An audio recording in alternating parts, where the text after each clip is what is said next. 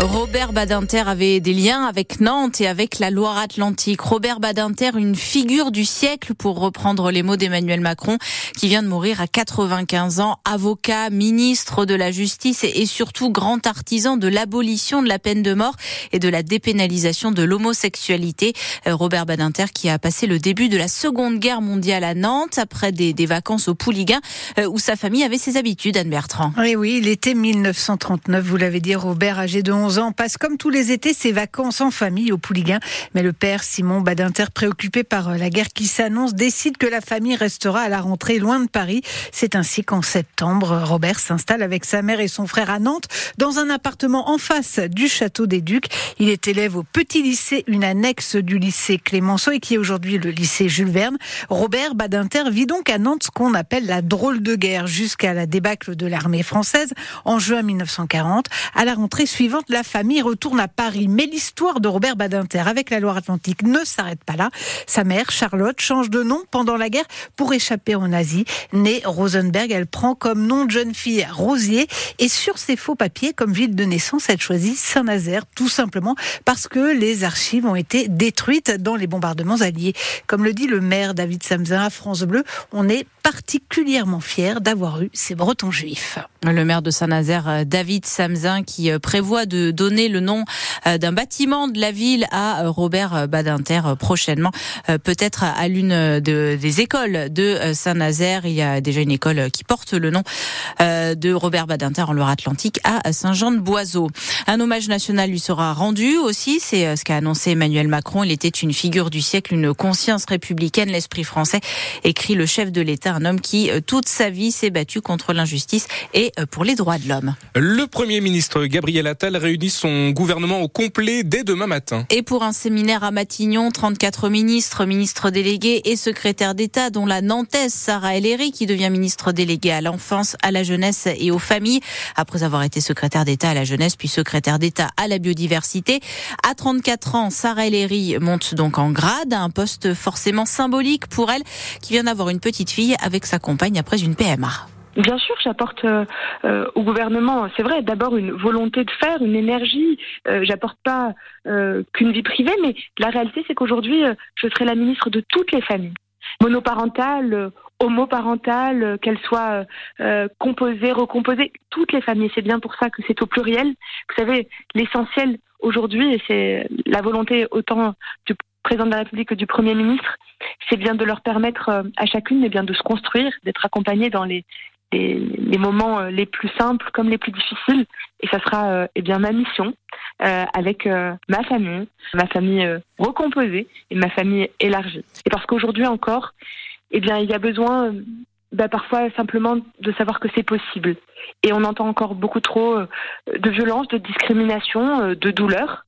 Et ce témoignage, s'il permet d'avoir eh bien encore quelques personnes, quelques jeunes, quelques familles, pour qui ça permet que la parole s'ouvre, euh, se facilite, et eh bien c'est l'essentiel. La Nantaise Sarah Ellery, donc nouvelle ministre déléguée à l'enfance, à la jeunesse et aux familles. Mais la nomination qui est la plus regardée hein, dans ce nouveau gouvernement, c'est celle de Nicole Belloubet à l'éducation nationale à la place d'Amélie Oudéa-Castera. Elle promet un dialogue rapide avec les enseignants. L'homme qui a blessé un père et son fils à coups de couteau à Sion-les-Mines a été placé en détention provisoire. Il a reconnu être l'auteur de l'agression en début de semaine. Le motif en revanche reste flou. Tous avaient beaucoup bu. Cet homme de 49 ans habite euh, le village qui est tout au nord de la Loire-Atlantique. Lui aussi, il a déjà été condamné à 13 reprises, notamment pour des violences, mais aussi pour vol et pour trafic de drogue.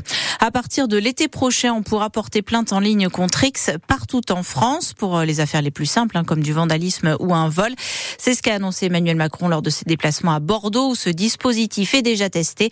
Il assure que ça va drastiquement simplifier la vie de ceux qui doivent porter plainte, mais aussi des policiers et des gendarmes, puisque le service sera accessible à n'importe quel moment.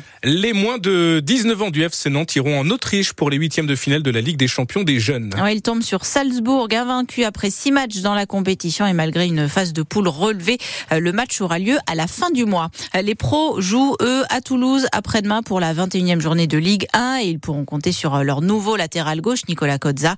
Son arrivée permet de donner un nouveau souffle à l'équipe et on en a besoin, dit de lui l'entraîneur Jocelyn Gourvenec. La 21e journée de Ligue 1 qui commence ce soir avec l'Olympique de Marseille qui reçoit Metz. La Nazérienne Zao de Zagazan peut rafler 5 victoires de la musique ce soir. c'est simple, c'est l'artiste la plus nommée cette année, notamment meilleur album, chanson originale, révélation féminine.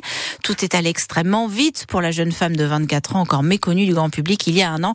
Son premier album est disque d'or et au mois de mars, elle entamera sa tournée des Zéniths à Nantes. Mais donc avant cela, les victoires de la musique ce soir, un peu stressant pour euh, Zao Sagazan qui s'est confié à France Bleu Loire-Océan c'est un truc énorme. Là, j'ai cinq nominations. Je me dis, mais si je me rate, euh, les gens vont me trouver oh, nuit ici, mais je les mérite pas. Sur scène, je suis pas stressée parce que je trouve que c'est un moment de générosité où moi je fais une faute. Je me dis, mais c'est pas grave, on est humain et c'est ce que j'ai envie de montrer aussi, c'est que je suis une meuf euh, hyper sincère. Par contre, à la télé, c'est plus compliqué parce que tu as trois minutes devant des millions de personnes. Tu ne vois pas leur regard, tu ne peux que les imaginer. Rien de pire que l'imagination pour en avoir peur. Donc, tu stresses. Et puis, c'est figé. Moi, je déteste ce qui est figé. Euh, c'est pour ça que j'ai autant galéré à faire cet album. C'est qu'il fallait figer ces chansons et j'étais en mode, mais ils sont jamais assez bien. Et là, bon, bah, t'as une prestation, c'est quelque chose de pas du tout naturel à la télé, donc ça va me faire un peu plus stresser.